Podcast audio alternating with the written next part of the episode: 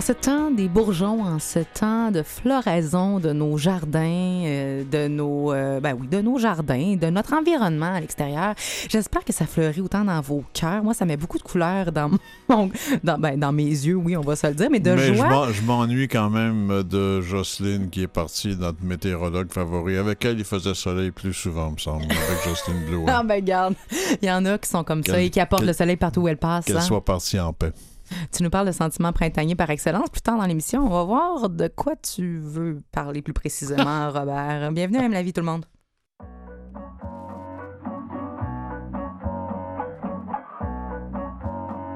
Hey, Loki, you should really get to know me. Loki, Loki, you should really get to know me. Yeah, I know you got some things that you could show me. Loki, Loki, you should really get to know me. I see you looking at my body very closely. But there's a lot of things about me that you don't see. You know we can take it faster, take it slowly.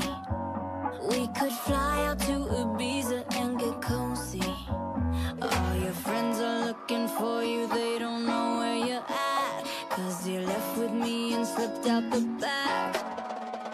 Loki, Loki, you should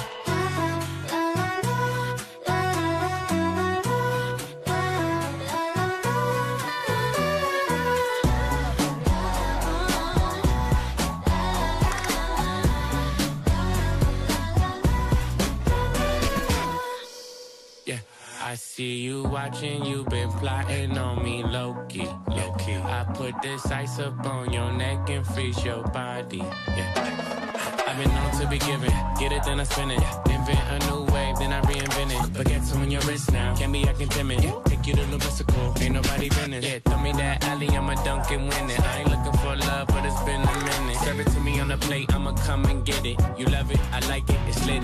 Loki, Loki, you should really get to know me. Loki, Loki, you should really get to know me. Yeah, I know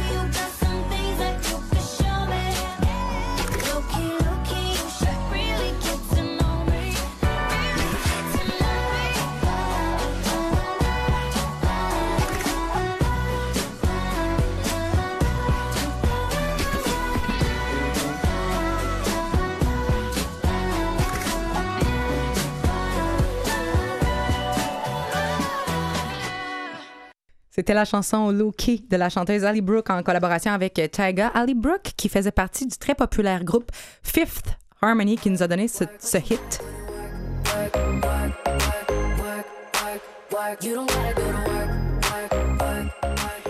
Hit qui a joué rejoué et surjoué dans nos radios euh, et dans nos oreilles et avec beaucoup de, bonnes raisons, je veux dire. Ça Ah, nous... ça Ben, toi, Robert, toi, assez? Robert, je le On sais. a puis- entendu ça, ça finit, ça pue. puis à un moment donné, je t'ai dit, Robert, change de cassette, ça suffit.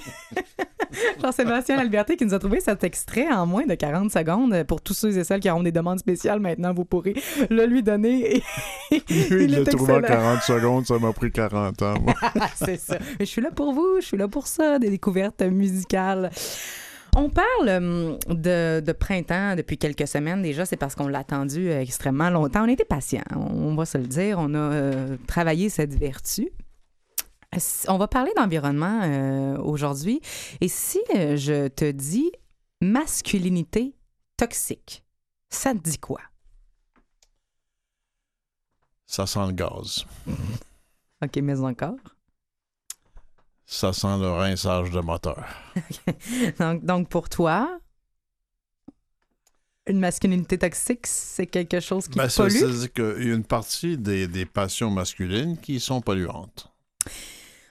C'est intéressant ce que tu dis. En fait, euh, c'est effectivement ce dont on parle. Il y a une étude qui a été menée et qui suggère un lien entre le respect potentiel de notre environnement, de la Terre-Mère, et la perception de la masculinité et de la féminité. La masculinité toxique, c'est un peu ce vieux paradigme masculin là, du mâle alpha, pas d'émotion, euh, qui fait des jobs de bras, Chasseur.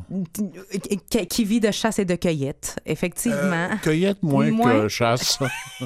Des baies, ça t'intéresse pas. C'est madame qui s'en occupe. OK. mais mais on, on en rit, mais on s'entend là, que c'est drôle, mais ça ne l'est pas vraiment. Mais eff- effectivement, on, on a, euh, on, a, on a pris cette idée de la perception de la masculinité. Ce qu'on appelle la masculinité toxique, une étude qui a été menée sur 2000 Américains et Chinois, et la plupart d'entre eux associaient le respect de l'environnement aux femmes plutôt qu'aux hommes. Oui, il semble pour que ces deux nations-là, qui sont quand même aux antipodes, on va se le dire, là, le respect de l'environnement, ce soit quelque chose qui soit genré. Mesdames et messieurs, en 2019, il semble que le genre ait quelque chose à faire en fonction ou, ou un rôle à jouer sur le fait qu'on s'occupe de notre planète ou pas. Qu'est-ce que ça veut dire concrètement?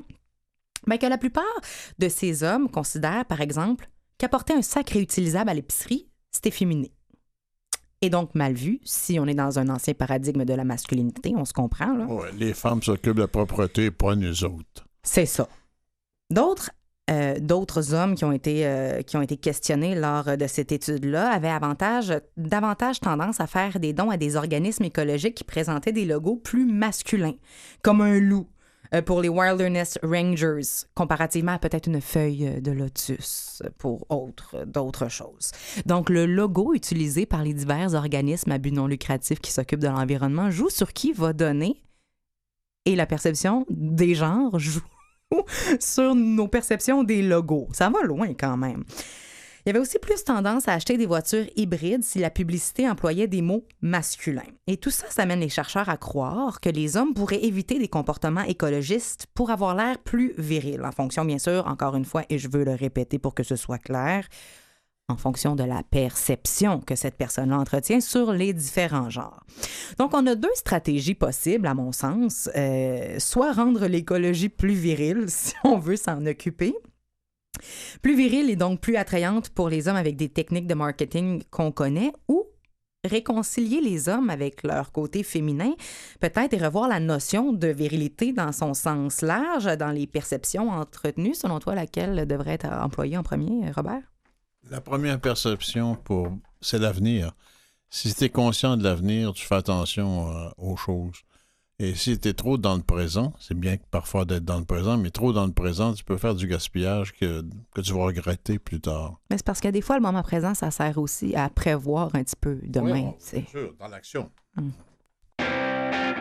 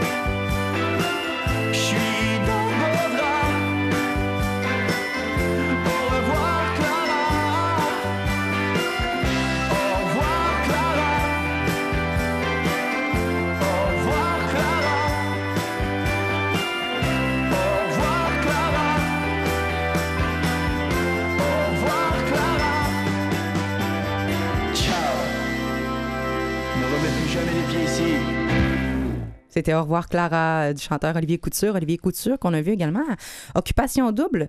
Grèce. Donc, plusieurs chapeaux aujourd'hui, euh, en 2019. On peut faire ce qu'on veut. Ah, il Ce porte qu'on des chapeaux à occupation double? Je savais pas que ça vient. On parle, euh, on parle d'occupation double, on parle de couple. euh, on, sait que des fois, ça va plutôt bien, hein, l'amour, tout le monde la cherche. Parfois, par contre, ça vire un peu moins bien. Euh, la violence conjugale, c'est un sujet qu'on parle, qu'on parle souvent, mais qu'on parle pas assez et souvent il y a encore plusieurs mythes, plusieurs tabous et plusieurs choses qui sont mal comprises par rapport aux difficultés de violence physique et psychologique que les femmes, les enfants et même les hommes peuvent vivre dans un contexte conjugal. Et on a ici Sabrina Lemeltier, directrice générale de l'Ado Finel, qui est un centre d'hébergement pour femmes et enfants, qui est là pour nous démystifier un peu la situation. Bonjour, Madame Lemeltier. Bonjour. L'Ado Finel, c'est un centre d'hébergement pour les femmes, pour les enfants qui ont besoin d'un moment de répit, d'un endroit pour aller en situation d'urgence ou depuis 2010 en hébergement à moyen terme pour euh, se sortir de situations où ils vivent des, euh, de la violence physique et psychologique. En fait, toutes les formes de violence. Vraiment, on parle, oui, de violence physique, économique, ça peut être euh, économique, ça peut être sexuel, ça peut être spirituel. On couvre vraiment toutes les formes de violence que peuvent euh, subir les femmes dans un contexte conjugal. L'an dernier, vous avez accueilli 124 femmes et 186 enfants. C'est un record depuis que vous êtes euh, présent, hein, depuis que vous offrez les services. Est-ce que vous croyez que la problématique des différents types de violences que les femmes peuvent vivre a augmenté ou les femmes demandent davantage de l'aide et des services? C'est vraiment la deuxième partie. Donc, Ce qui moi, est une je- bonne nouvelle. Ce qui est une excellente nouvelle, ça veut dire que toutes les campagnes de prévention, d'information Le donnent MeToo, est-ce que vous pensez que ça peut Ah, avoir... on a vraiment eu un ressac Ouais. après. Euh, donne des résultats. Donc, euh, les femmes accèdent à de l'information, leur entourage aussi accède à de l'information et elles vont aller euh, chercher de l'aide. Alors, on l'explique euh, comme ça, euh, l'augmentation. Je pense pas qu'il y a plus de violence, je pense qu'on réagit plus vite. Et mieux, et on réagit tout court et on agit également. On a moins peur on de garde dénoncer. moins ça dans la sphère privée.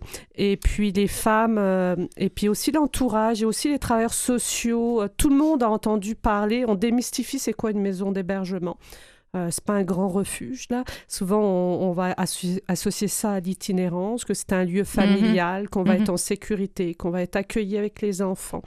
Donc tout ça ensemble fait qu'elles vont qu'elles vont chercher plus rapidement de l'aide. Il y, en a plusieurs des centres comme le vôtre, non? On est une centaine, Une au centaine, Qué- quand au même, Québec, hein. Répartis, euh, je vous dirais, de manière euh, plus ou moins uniforme. Il y a des régions, il y a des maisons qui sont toutes seules. là. Je pense à Bécomo, là, ma collègue, qui couvre une énorme, euh, un énorme territoire. Certaines doivent prendre l'avion pour se rendre à leur maison d'hébergement. Euh, C'est énorme. À Montréal, on est euh, une trentaine répartis dans différents quartiers de la ville. Est-ce qu'il y a beaucoup d'entraide entre ces maisons-là, beaucoup de communication? C'est sûr qu'on a un lien commun qui s'appelle la ligne d'écoute SOS violence conjugale. qui va chaque jour aller regarder les disponibilités. Parce que ça, c'est un grand enjeu à Montréal, Mhm. les disponibilités dans nos maisons d'hébergement. Nous, on parle euh, d'un accueil d'urgence. hein. Il y a vraiment un besoin d'être mis en sécurité. Ici, maintenant. euh, Ici, maintenant, nous, en général, à la Dauphinelle, on parle d'une arrivée dans les trois heures suivant l'appel. On s'en va vite. Mhm.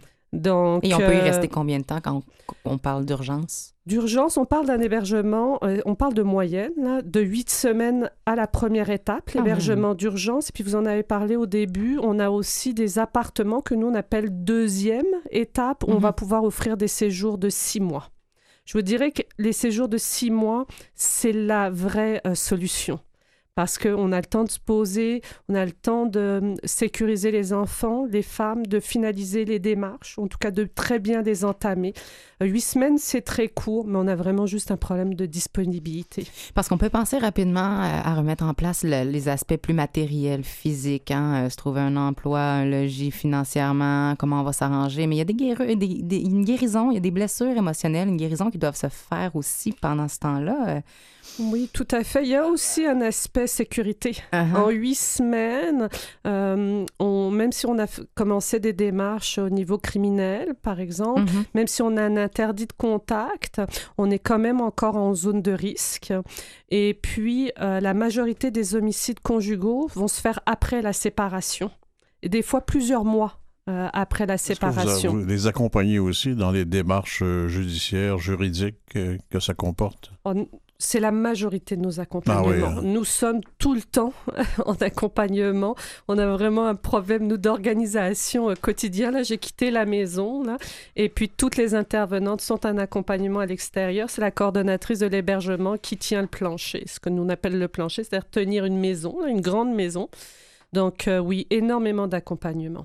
Une femme qui hésite encore à faire une démarche auprès de la Dauphinelle, qui, qui, qui a encore des doutes, qu'est-ce qu'on peut lui dire pour la sécuriser elle-même dans sa propre démarche? Mais appeler une maison d'hébergement, quelle qu'elle soit, ça ne veut pas dire quitter tout de suite. Des fois, c'est juste d'accéder à de l'information.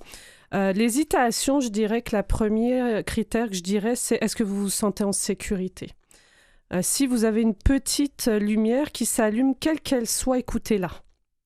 Écoutez-la. Il faut mieux plus de précautions euh, que pas assez.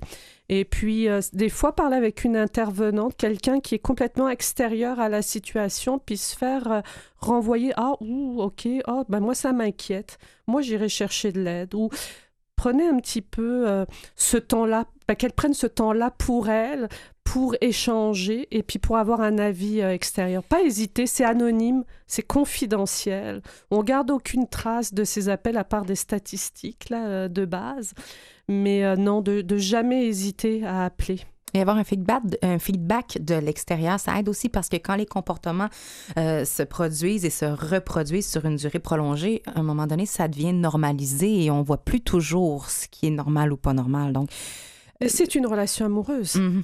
Euh, je prends souvent l'exemple d'une relation amoureuse, on va dire saine. Euh, quand on décide d'y mettre fin pour différentes raisons, on va mettre six mois, un an, trois ans, dix ans.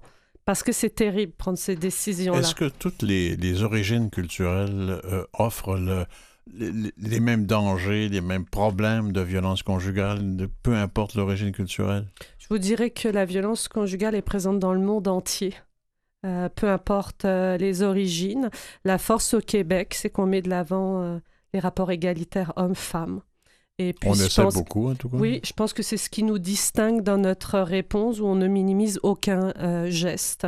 Donc, euh, des femmes, euh, j'ai beaucoup d'exemples de femmes qui ont immigré récemment, puis qui très rapidement ont vu ça au Québec, que les hommes et les femmes étaient euh, égalitaires et ont très vite été chercher de l'aide. Parce que quand elles viennent, euh, qu'elles immigrent, ce qu'elles viennent chercher, c'est une amélioration de leurs conditions de vie. Donc, ce qui pouvait des fois être toléré dans le pays d'origine ne sera pas toléré au Québec. Et moi, je vois vraiment ça comme une grande avancée.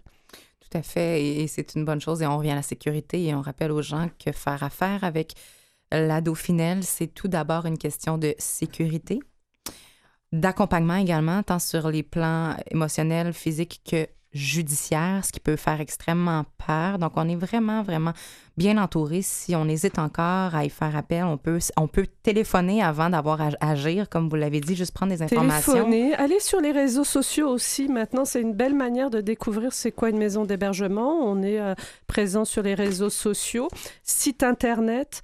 Euh, regardez, puis quand on est prêt, appelez. Mais si on ne se sent pas en sécurité, je conseille vraiment d'appeler. On agit et pour de l'aide immédiate, SOS Violence Conjugale, vous en avez parlé, c'est le www.sosviolenceconjugale.ca ou encore par téléphone au 1-800 363 90 10. C'est 24 heures sur 24, 7 jours sur 7. Madame Lemeltier, merci beaucoup d'avoir été parmi nous. Merci à vous. Bonne chance. Je crache du sens pour découper le temps. Je crache du sens pour découper le temps. Je crache du sens pour découper le temps. Je crache du sens pour découper le temps.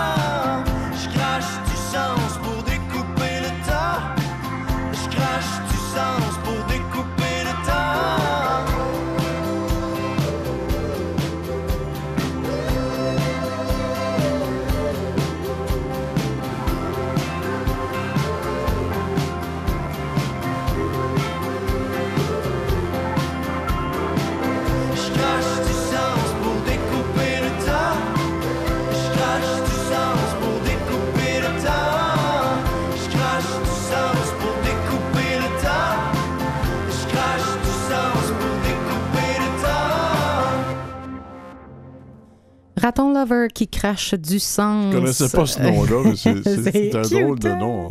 Robert, toi qui es un homme assez sensé généralement aujourd'hui, tu te sens plutôt Pas printanier. toujours, pas toujours, c'est vrai, non, je le confirme. pour moi, mais malheureusement Et pour ceux qui t'entourent autres. également, non, Ouais, ça fait non, du bien ouais. parfois sortir Ouais. un peu du bon si tu veux, si tu veux. Moi, je veux bien. Je prends des compliments à partir d'un certain âge, c'est-à-dire l'âge d'à peu près six mois, on les prend toute sa vie. C'est vrai? Tu te sens printanier? Je me sens printanier, mais je voudrais te parler de jardin. Parce que le printemps, c'est aussi de faire ses, ses jardins. On le fait chez soi si on a de la place pour le faire, mais j'ai aussi découvert, en les visitant pour d'autres- toutes sortes d'autres raisons professionnelles, les jardins communautaires.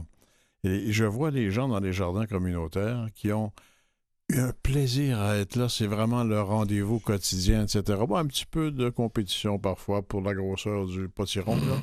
Mais, Tant que ça se fait mais en règle générale, il y a une espèce de convivialité joyeuse à faire son jardin. Mais j'ai un reproche. Tout le monde a son carré. Pense à ça parce que je vais te poser la question. Ah bon, mon Dieu, je je t'écoute. J'adore ça. Habituellement, c'est des rectangles hein, Ouais. qu'on aménage. Mhm. Tout le monde fait des lignes droites. Ouais.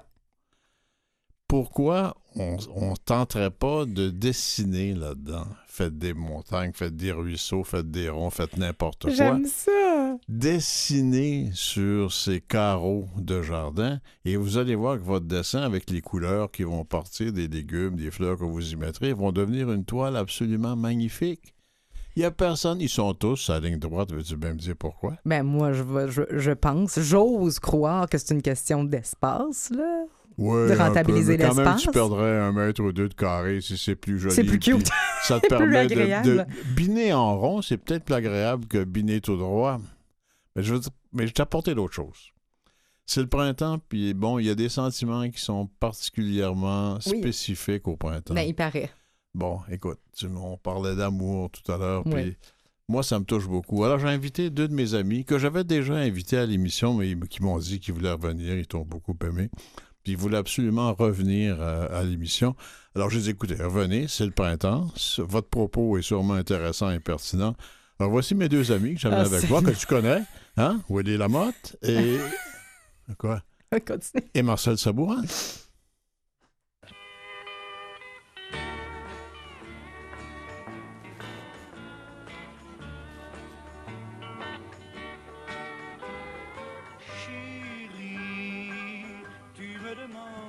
Je t'aime quand je te chante mes poèmes et que je pense à toi toujours.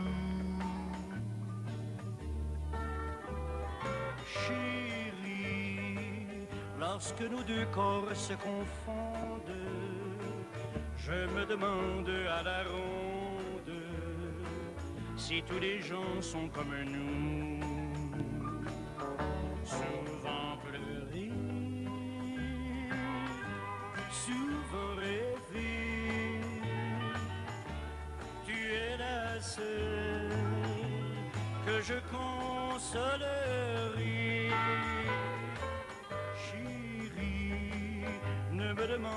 Si je t'aime. Et si parfois j'ai de la peine, tu resteras mon seul amour. Bon, merci Willy. C'est un contresens énorme, mais très répandu, que de considérer l'amour comme un sentiment universel, éternel, inscrit dans la nature même de l'homme, une énigme à laquelle nous devons soit nous adapter, soit renoncer, selon que nous ayons ou non les talents requis. Mais la signification qu'on accorde à ces sentiments varie considérablement d'une culture à l'autre. Peu de gens seraient amoureux s'ils n'avaient jamais entendu parler de l'amour. Écrit La Rochefoucauld. Eh oui. On cherche à vivre quelque chose dont on a entendu parler, dont on entend parler, qu'on entend chanter. Est-ce que ça existe vraiment comme dans les chansons? Pas vraiment. Cherchons d'amour beaucoup plus vrai qui tourne beaucoup autour de la complicité. Et le printemps sera encore meilleur. Merci, Robert.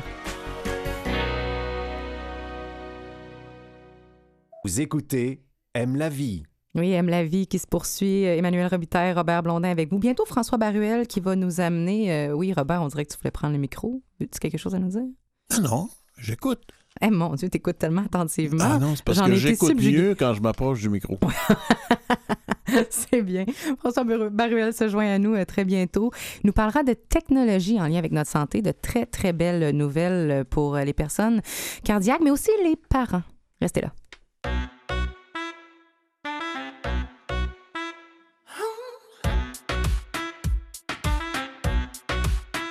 Je pompe le volume de ma chaîne stéréo. Vieille que l'appart, crabe, où j'habite. Je danse sous la lune, le bruit de mes pas en écho. Envie de me perdre quelque part et partir en orbite. J'ai envie d'être funky, m'éclater jusqu'à demain. Je deviens complètement crazy, complètement out, je suis clandestin.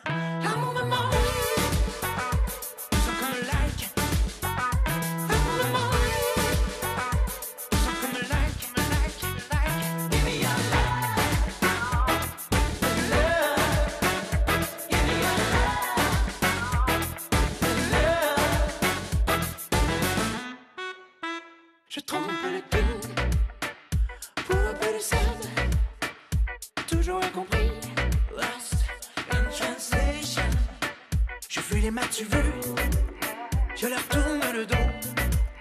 C'est comme déjà vu. Sorry, got to go.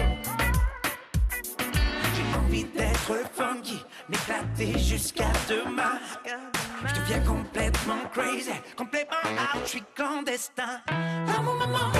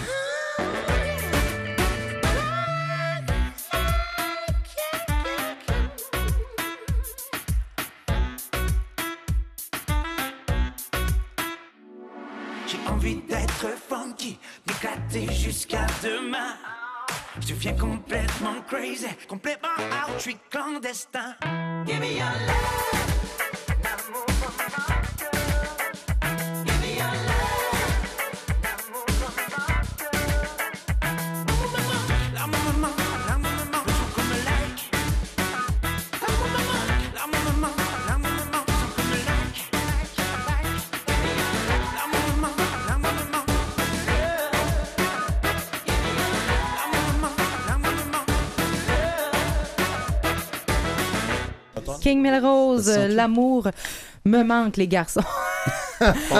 Hey, on, est- on a mis de la musique d'ensemble. demande, euh, pour nous, en ondes, comme ça? Qu'est-ce qu'on fait? Parce qu'on répond à sa Coupe le micro déjà. Vous l'aurez deviné. François Baruel vient d'entrer en studio. Salut François. Salut Emmanuel. Euh, En forme aujourd'hui, tu nous parles de choses super intéressantes, à commencer par la Apple Watch qui nous a apporté quelque chose de La Apple Watch, oui, c'est une très très bonne très nouvelle. cool. C'est la Apple Watch a de la capacité de prendre l'é- l'électrocardiogramme au poignet. C'est déjà, ça marche déjà depuis longtemps, mais en fait, c'est le Canada, le ministère de la Santé du Canada l'a accepté actuellement comme instrument. Donc, on va pouvoir porter l'Apple Watch et brancher via son téléphone euh, cellulaire. On pourra prévenir le médecin ou prévenir les urgences, ou je ne sais pas, il suffit d'un- contact quelconque pour pouvoir euh, activer les urgences s'il y a un problème quelconque. C'est-à-dire que s'il y a une anomalie dans le signe, dans le, dans, dans le, Dans le pouls, dans, dans le, le pouls. dans le- oui. et puis dans, dans le- la fameuse marque de l'ECG, hein, y a, euh, il y a des, des éléments dans l'ECG qui prouvent qu'il y a un infarctus, qu'il y a une, une fibrillation auriculaire qui risque de fabri- provoquer un, accident vasculaire cérébral. Oui, parce qu'on se rappelle que ça, ça. fait un diagramme linéaire. Voilà. Est-ce que ça fait des pointes, des ça pics fait des pointes dans tous Ouais. les, ça fait des pointes dans plusieurs sens. Ouais. Et il y a des délais entre chaque pointe et entre chaque. Donc ça, ça peut être des, des prémices d'un trouble du rythme grave. Mhm. Ah, oui. Et donc, dans ce cas-là, ça permet justement de prévenir qui de droit et de faire Ben, intervenir. tu sais ce qui serait formidable, c'est que l'accélération du pouls causée par cette merveilleuse dame qu'on croise dans la rue, Oui. si ça faisait un petit son, la dame s'en apercevrait. ça pourrait faire un début de trop dialogue. Cute. absolument. Mais sérieux, c'est cute. Bon, la romantique en moi trouve ça adorable. C'est vraiment. je suis rendue pathétique. En soi, Ben, c'est le printemps. mais je trouve ça cute. Donc, super intéressant. Maintenant, on a quelque chose de très sécuritaire qui se rend rapidement au médecin euh, qui doit l'informer. et On peut agir à ce moment-là. Qu'est-ce qui se passe? C'est quoi une ambulance peut venir nous chercher? Ce On nous attend à bras ouverts. hein. absolument, on peut imaginer qu'une ambulance est prévenue, exactement comme le Mhm. système que les gens, que les, gens âgés ont, un- ont autour du cou, ou bien alors au poignet, puisqu'ils appuient sur euh, le bouton d'urgence. Mhm. Mais ça pourrait être automatique, il n'y aurait pas forcément besoin du bouton d'urgence. Malgré que là, il va peut-être avoir une petite zone euh, de, de- de- qui va avoir besoin d'ajustement dans la mesure où il ne faudrait pas avoir trop de faux positifs, de fausses alertes. Ça va déranger bien du monde, ça va coûter cher pour rien. dépend qui tu Non. croises. C'est ça. Autre bonne nouvelle, François, la technologie Une continue à être à notre service Ah pour oui, les parents oui. cette fois. Ça, c'est une, euh, c'est une excellente nouvelle aussi.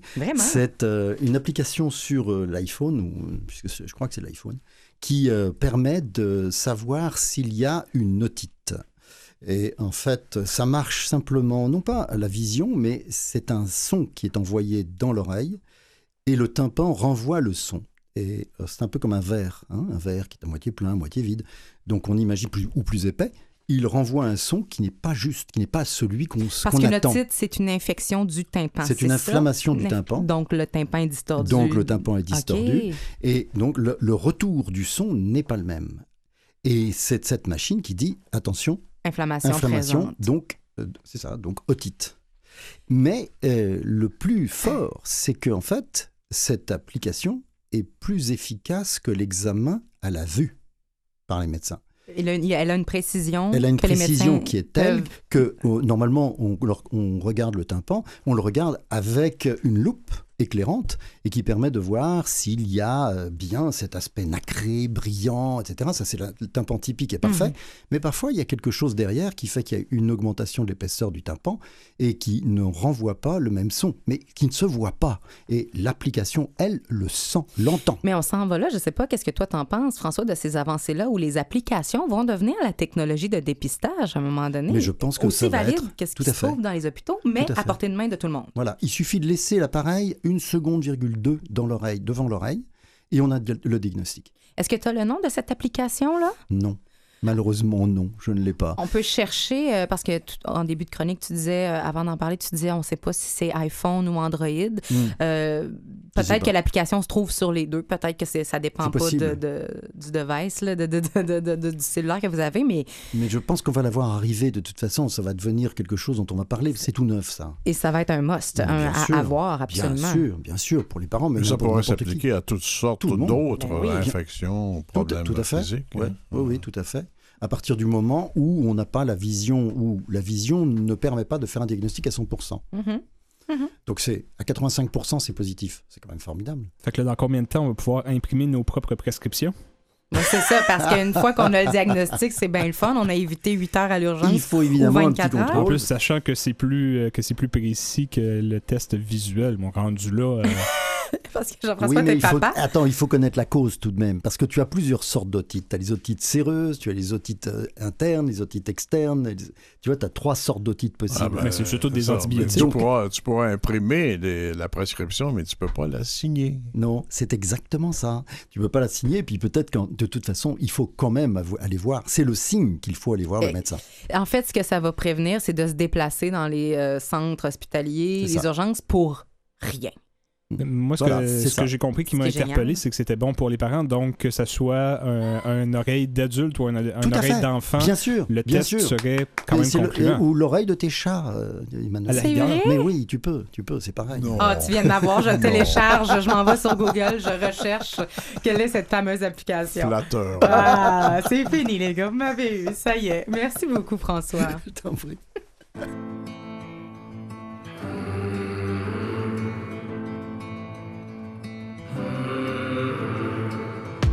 Wanna be king in your story. I wanna know who you are. I want your heart to be for me. Oh, I want you to sing to me softly. Cause then I might run in the dark. That's all that love ever taught me. Oh, I call and I rush out. All out of breath now. You got that power over me. My mind, everything I hold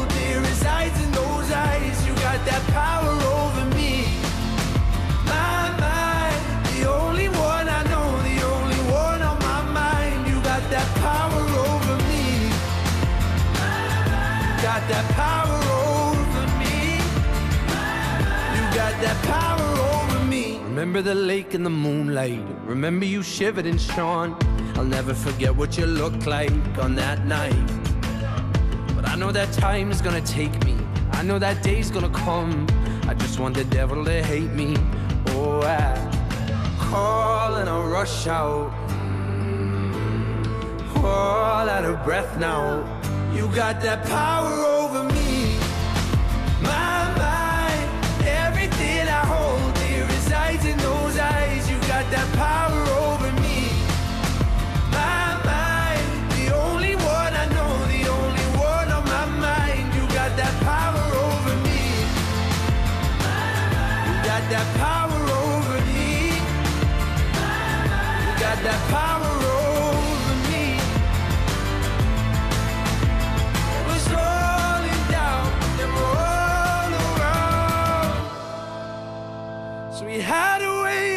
tell. You decide if darkness knows you well. That lesson of love, all that it was. I need you to see. You got that power over me. My mind, everything I hold dear resides in those eyes. You got that power over me. My mind, the only one I know, the only one on my mind. Got that power over me.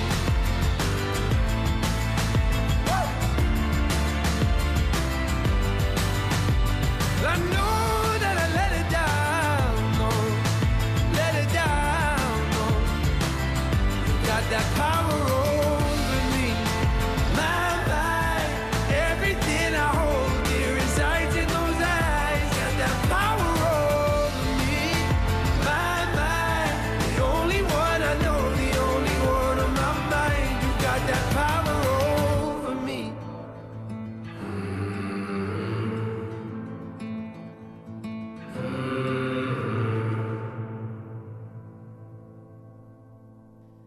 Dermot Kennedy qui nous chantait Power Over Me et pendant qu'on écoutait cette merveilleuse voix que Robert a appréciée énormément d'ailleurs. Très, très, très belle voix. Très belle voix, effectivement. Euh, J'adore Dermot. Euh, il est à découvrir. Jean-Sébastien, euh, en régie de son côté, est encore absolument obnubilé, fasciné et interpellé par la chronique de François Baruel concernant une application qui euh, décèle, qui dépiste les otites chez nos enfants les adultes, mais peut-être aussi les chats.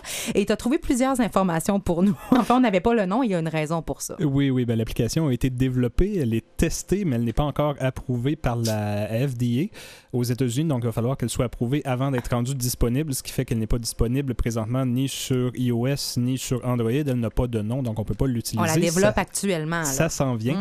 Euh, pour pouvoir l'utiliser, on parlait qu'il faut euh, envoyer un son vers l'oreille. Donc, c'est simplement faire un petit entonnoir avec un bout de papier qu'on va rajouter au téléphone pour mettre dans l'oreille pour être certain que le son s'en va comme il faut vers l'oreille. Et il y a une belle, euh, un bel exemple, une belle Une analogie. belle analogie, oui. Oui, qui explique euh, le comment ça fonctionne pour, euh, pour ceux qui ont peut-être la difficulté à imaginer comme moi. C'est un peu le principe du verre de vin. Vous savez, un verre de vin, quand on a le doigt mouillé qu'on essaye de faire tourner autour, ça fait une- un, un son quelconque et le son change selon si le verre est plus plein, plus vite, donc c'est pas le même son. Ben, c'est comme ça que l'application euh, fonctionne. Elle envoie de l'information et dépendamment du liquide qu'il y a dans l'oreille, ben, ce n'est pas le même son qui revient. Et c'est de cette façon qu'on peut dépister efficacement s'il y a présence ou non de titre. C'est vraiment intéressant. Merci. euh, Ou s'il reste du vin dans l'oreille. C'est selon. c'est selon quel genre de fin de semaine on a passé. On a reçu euh, plutôt à, à l'émission si vous étiez des nôtres. Sinon, n'oubliez pas que vous pouvez écouter toutes les émissions euh, d'Aime la vie du Canal M également sur euh, le canalem.vuesetvoix.com en balado-diffusion en tout temps. Euh, on a reçu, euh, comme je disais, Sabrina Lemelti, plus tôt, qui était directrice générale de la Dauphinelle, qui est un centre d'hébergement pour femmes et pour enfants, des femmes qui ont vécu tout type de violence, qu'elles soient conjugales, financières, sexuelles, psychologiques et même spirituelles. Comme Madame Lemelti nous le disait, eh bien, il y a une compagnie de déménagement aux États-Unis qui, euh, et j'espère pas juste là, mais il est venu à moi une compagnie euh, de déménagement qui euh, aide les femmes dans les situations de violence conjugale à quitter le foyer et à déménager gratuitement. C'est une initiative de Aaron et Evan de la compagnie Meathead Moving qui propose ce service-là. C'est une idée qui est partie en 1997, donc c'est pas euh, d'hier que les deux jeunes hommes athlètes au secondaire voulaient faire un peu d'argent supplémentaire. Ils demandaient donc juste 20 pièces puis une pizza pour faire des déménagements. Ils se sont mis à rapidement voir le nombre d'appels se multiplier c'est devenu une compagnie, un travail à temps plein. Et ils voyaient que les appels, c'était surtout de la part de femmes avec peu de moyens qui voulaient déménager rapidement. Et c'est à ce moment-là et rapidement dans leur carrière de déménageurs que les gars se sont vus refuser. Ils ont refusé euh, la moindre compensation financière de cette clientèle-là et c'est devenu euh, un de leurs, euh, une, une- une de leurs principales, je dirais, caractéristiques. Ils se démarquent de cette C'est façon. formidable pour la femme en question qui, qui prend avantage du service parce que non seulement elle peut déménager à moindre coût, mais elle a deux bouncers pour, la, pour surveiller pour pas que le, le méchant vienne faire des siennes. Mais effectivement, ben effectivement, il y a mais quand même une présence masculine qui est là. Ça se fait rapidement et ça se fait gratuitement. Donc, ça enlève beaucoup d'obstacles pour faire un, geste. Et on a des centres comme la Dauphinelle vers lesquels on peut se diriger par la suite. Il y a un mot-clic sur les réseaux sociaux qui s'appelle le Move to End DV, le Domestic Violence. Donc, euh, à l'approche de la période du déménagement qui va se faire à l'intérieur du, du mois, dans un mois, 30 jours, s'il y a des déménageurs qui nous entendent ou des particuliers qui ont envie de prêter main forte qui ont envie d'offrir un service comme celui-là, je, lance euh, l'invitation.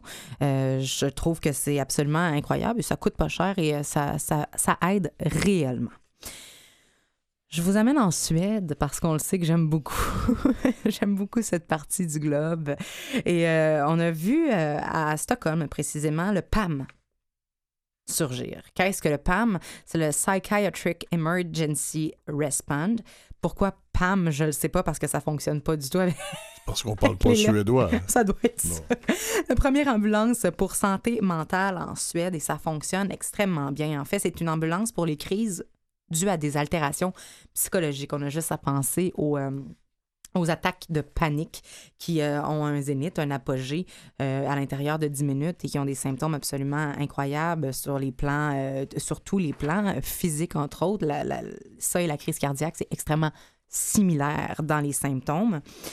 Au cours de la première année dans laquelle elle a été instaurée, cette initiative-là, parce que c'est un projet pilote, il y a 1000 personnes qui ont été aidées.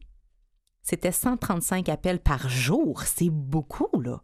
135 appels par jour et des 1034 personnes aidées.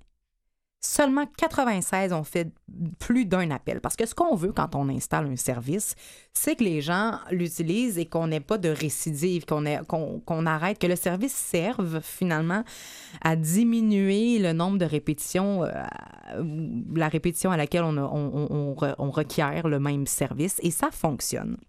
De toutes les personnes aidées également, seulement le quart se sont retrouvés à avoir besoin de soins à plus long terme. Ce que ça veut dire, c'est qu'il y a une diminution énorme des soins en psychiatrie et de l'institutionnalisation. Euh, donc, euh, à voir si ce genre, ben, on, a, on a quand même des, des- des équipes ambulatoires qu'on appelle des services d'aide à domicile également, mais euh, de voir ce genre de, de services ambulatoires-là Je s'installer suis curieux de voir comment ces ambulances-là sont aménagées. psychiatrique, je ne sais pas. Bonne question. Bonne question, mais de- d'avoir des personnes qui se rendent chez vous et qui répondent rapidement aux crises psychologiques comme on le ferait pour une crise cardiaque, pour un AVC ou, ou toute autre euh, affectation physique. Parce qu'on est en 2019 rendu à un stade où la, la santé mentale est équivalente et qui- à la santé Les physique. psychotiques, là, c'est c'est grave. là. Exactement, mais on, on en parle beaucoup, ça, sur le plan de la schizophrénie, des déliriums et euh, des psychoses. C'est déjà vu. Maintenant, il y a d'autres problèmes. Il serait grand temps qu'on le fasse. Donc, euh, encore Ah, une c'est fois. une, c'est une bonne solution pour les maladies mentales, ça, Mhm. cette ambulance-là. Effectivement. L'autre solution, c'est de faire de la radio. Effectivement, parce que ça nous fait aimer la vie, peut-être. Je sais pas. Ben voilà. Ah, quand même.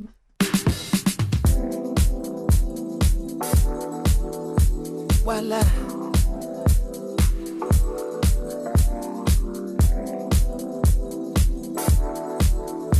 Voila. Yeah.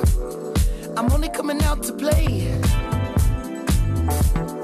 Nothing more that I hate in this life. The wrong impression. I only have one to make. You can open your palm, waiting to catch a break. The cards will fall where they may. And what about me? I believe in fate. Huh. They wanna know where I'll be in five. Huh. But what about today? What about tonight? Only one at a time. So precious. It's yours, it's mine. Only one at a time.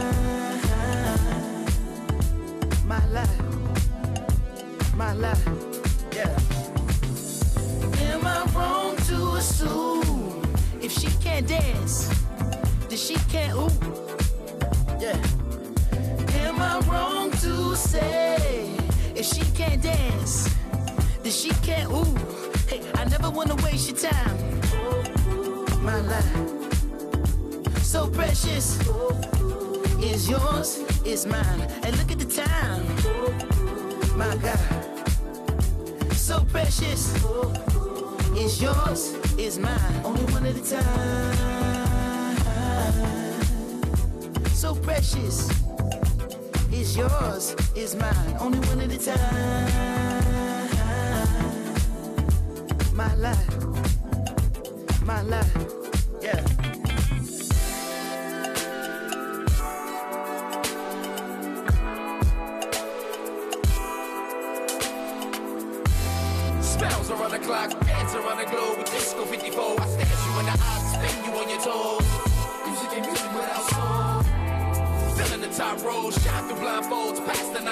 rock the love boat, get high to get low, chill the Merlot, step in your fast mode, you pick it, we gon' go. Make love once a more, we rest and encore. Mm. Doodle that, that, that, hey. break you off in your big cat cat. Hey. Never seen no one this gorgeous. Pay your whole damn mortgage.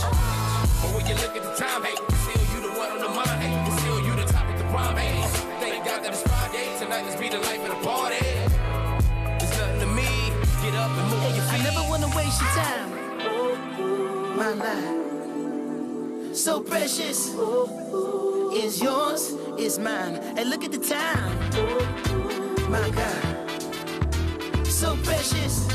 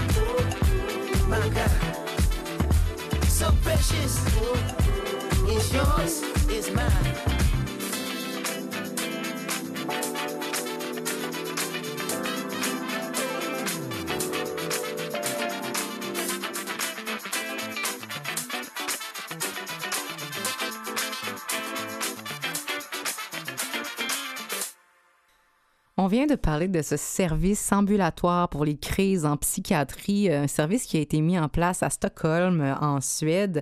C'est l'équipe d'urgence en psychiatrie ou le, Psychi- le Psychiatric Emergen- Emergency Response ou le PAM, P-A-M. Et on se questionnait à savoir quel était le bon acronyme pour le PAM. Et Jean-Sébastien, t'as été audacieux, tu t'es lancé dans le suédois, toi. Oui, moi, j'aime pas ça avoir une réponse qui reste, une question qui reste sans réponse Oui, comme ça. là, ça. ça. nous aurait surlupiné le reste de la journée.